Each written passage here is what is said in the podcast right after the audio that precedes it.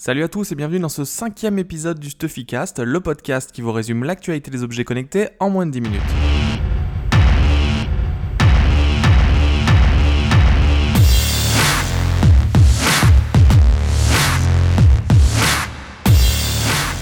Alors on attaque cette semaine avec Samsung qui a tenu hier sa conférence Samsung Impact qui était consacrée au dévoilement des téléphones euh, Galaxy Note 5 et Galaxy S6 Edge Plus. Ça devient compliqué de suivre les noms de téléphones chez Samsung. Et euh, il a fallu attendre la toute fin de la conférence pour avoir euh, une petite surprise, mais on s'y attendait. Samsung a dévoilé sa nouvelle montre connectée en images. Donc, on s'attendait à ce qu'elle s'appelle la Gear A et en fait, elle s'appellera la Gear S2 et vient donc prendre la suite de la Gear S. Euh, donc ce qu'on a pu voir, il y a eu quelques images, ça a duré peut-être 15 secondes. Donc la montre sera bien euh, avec un écran circulaire complet. Elle semble un peu moins imposante que des modèles comme la G-Watch Urbane ou la Moto 360. L'info principale, bah, on, a, la confirmation, c'est bien sous Tizen qu'elle tournera, et il y a aussi une petite image où on voit qu'elle détecte le rythme cardiaque, donc il y aura un capteur de fréquence cardiaque. À part ça, on n'en sait pas bien plus. Ce qu'a dit Samsung par contre, c'est que la Gear S2 serait officiellement dévoilée au public et aux journalistes lors de l'IFA le 3 septembre. Donc on aura toutes les spécifications techniques, la date de sortie et le prix. La seconde news, c'est euh, un brevet qui a été déposé par Google sur une casquette connectée. Alors, si vous voulez briller dans la société, peut-être que dans quelques années, vous faudra une casquette connectée ou pas. Euh, et donc Google, euh, comment marche cette casquette? Donc c'est une casquette simple avec un petit support magnétique qui se place sous la visière et en fait on peut venir y fixer un écran similaire à celui des Google Glass. Donc on sait que les Google Glass n'ont pas eu un accueil top top auprès du public. Il y a eu même l'expression Glass Hole qui a été utilisée pour les porteurs. Je ne traduis pas, c'est un petit peu mal poli. Et Google cherche euh, certainement à trouver d'autres façons d'utiliser son système euh, embarqué dans les Google Glass euh, pour qu'il soit moins intrusif et moins visible par le public. Donc c'est bien sûr un brevet, on attend de voir si ça va être créé, si ça va arriver sur le marché, et sincèrement je suis pas sûr que ça fasse un énorme carton si ça arrive sur le marché. On a aussi eu cette semaine des nouvelles du NIMI. Donc le NIMI, c'est un petit peu un projet qui nous tient à cœur parce que c'est un des premiers articles qu'on a fait sur le site.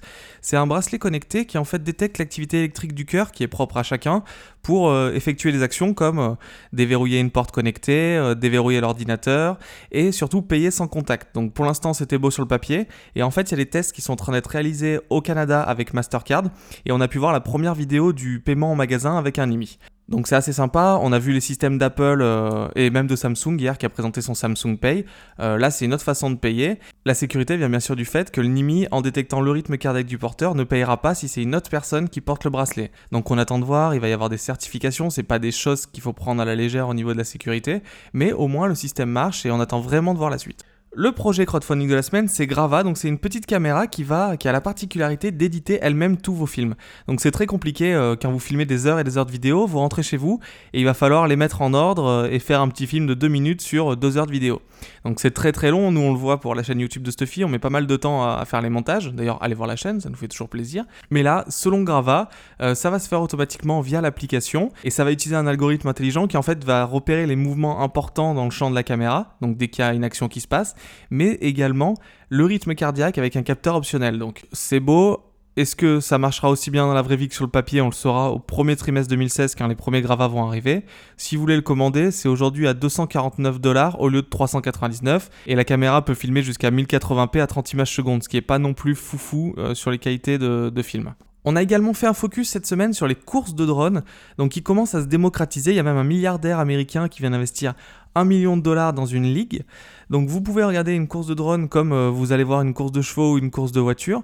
Pour l'instant, c'est un petit peu difficile pour les spectateurs. Il y a rarement plus de 100 spectateurs par, euh, par course parce que c'est difficile à suivre et à regarder.